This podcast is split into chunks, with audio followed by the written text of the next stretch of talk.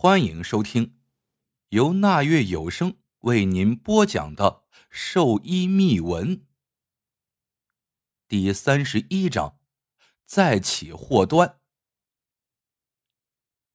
要找回他被吓丢的魂魄，黄皮子书中说，只有在被吓到的地方找。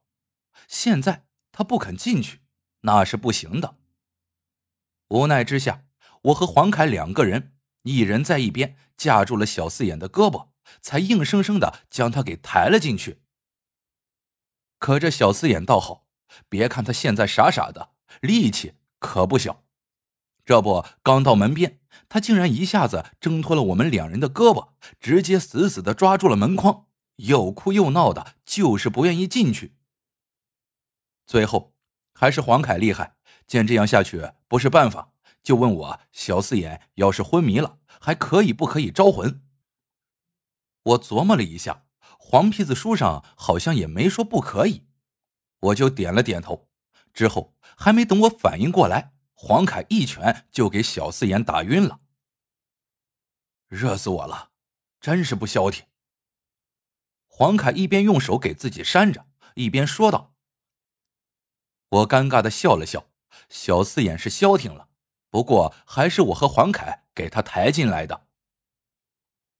我站在古董店里环视着四周，黄凯则是抽出一根香烟递给我，说道：“怎么找魂？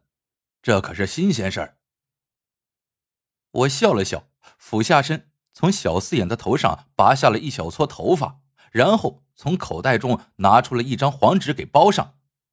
之后，我让黄凯从屋子里找来了一个扫把。还有一套小四眼平时穿的衣服，要这些东西就能找魂？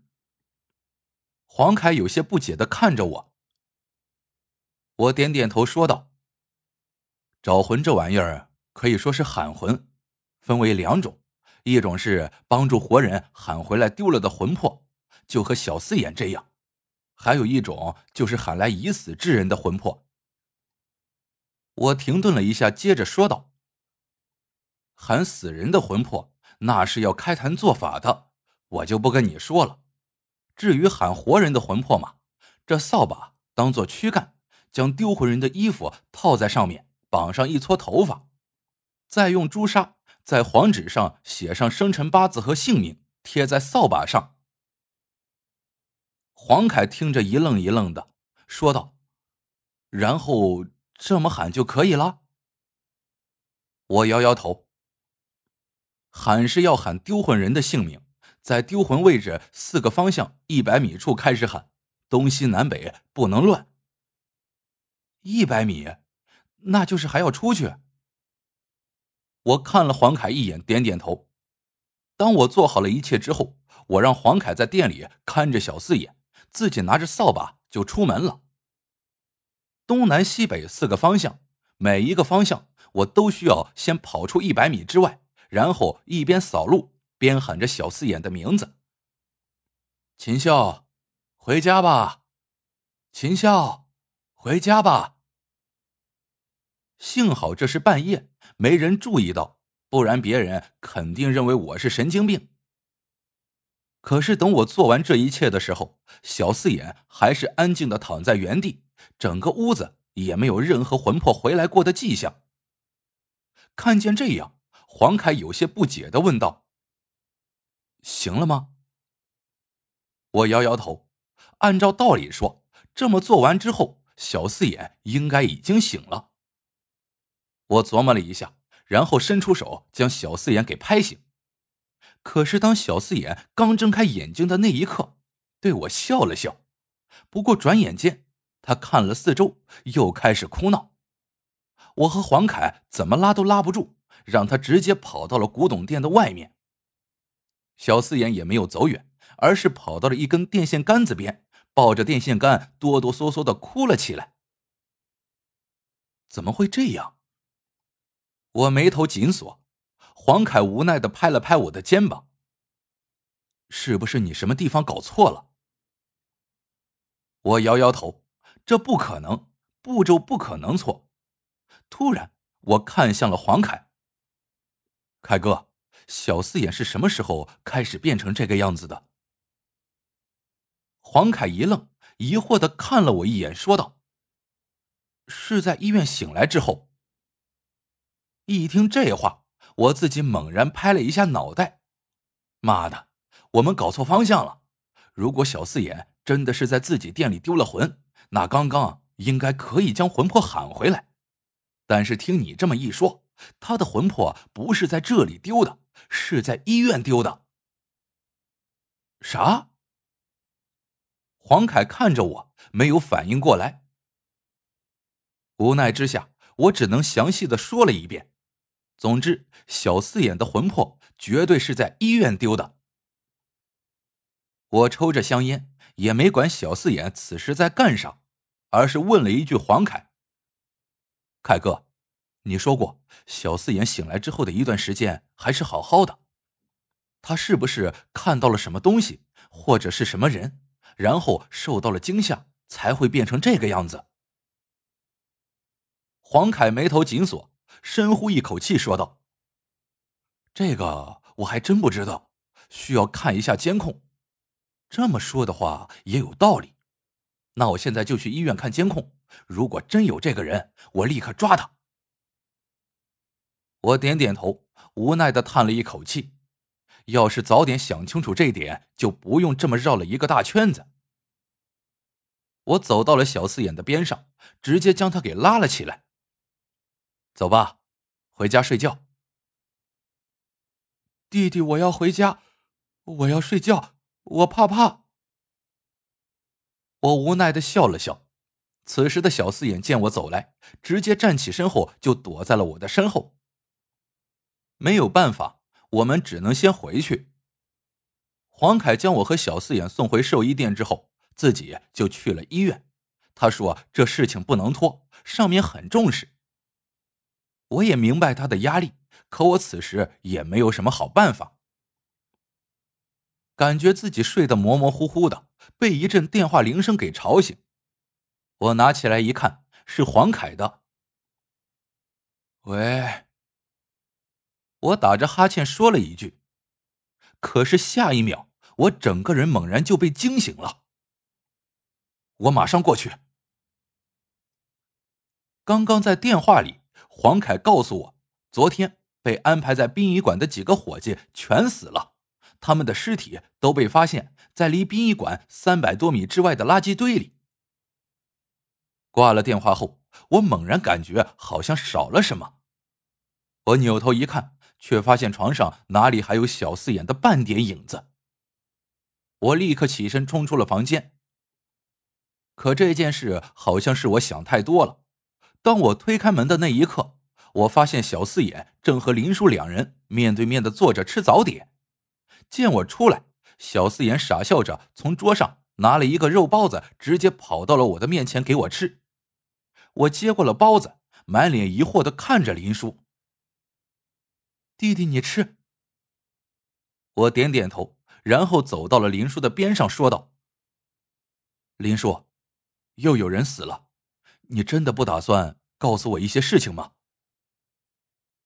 林叔放下手中的筷子，拿了一张纸，轻轻擦了擦嘴巴，然后扭头看了我一眼，说道：“你不吃早点？”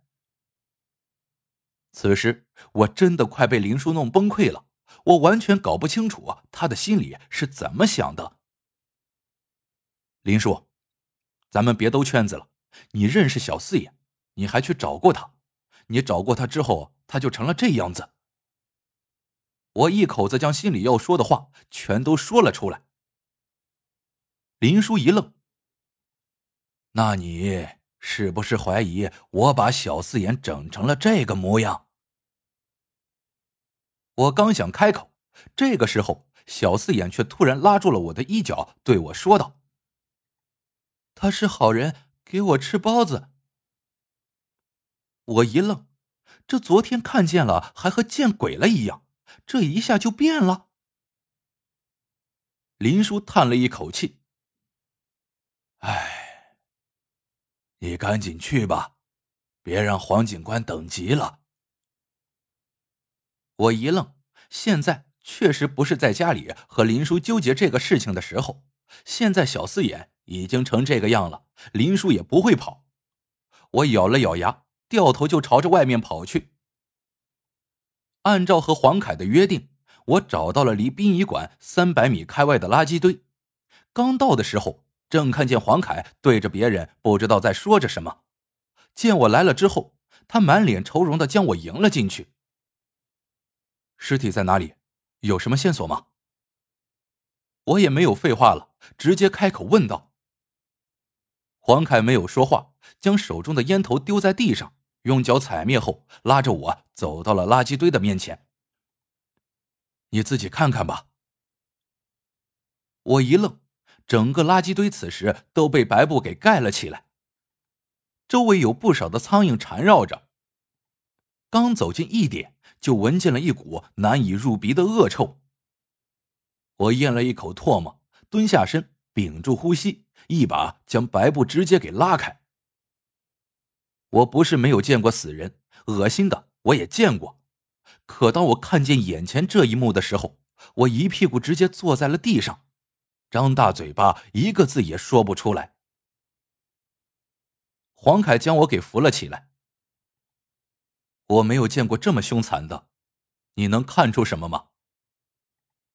我没有搭话，双眼一眨不眨的盯着垃圾堆。黄凯昨天晚上安排了四个人去监视，可是此时哪里还有四具完整的尸体？他们的四肢、脑袋、躯干全部被人给砍了下来，就如同一堆烂肉被堆放在了一块而四个脑袋脸上的皮肉，通通被撕咬掉了很大的一块是那个傻子做的吗？监控拍到了吗？我深吸一口气说道。黄凯站在我一边，递给了我一根香烟，他摇了摇头说道：“没有，我找遍了所有周边的监控，什么都没有拍到。发现尸体的那个人呢？”黄凯叹了一口气：“我已经让他先走了，只是一个普通的清洁工。”不过，他好像并不是第一个发现的人。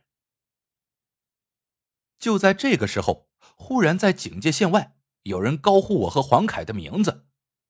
我们扭头一看，发现竟然是殡仪馆的那个郝经理。黄警官，我有急事找你。黄凯摆了摆手，放了郝经理进来。郝经理不知道这里怎么了，到了我们面前后，刚想开口说话。结果，他的眼角瞥到了垃圾堆里的一切，当下他的脸色就变了，直接开始哇哇的吐了起来。郝经理，你这么急着跑过来找我，有什么事情？黄凯的脸色很不好，问道：“傻子，傻子让我找你们，他说有事情要告诉你们。”亲爱的听众朋友们，本章播讲完毕，感谢您的订阅收听。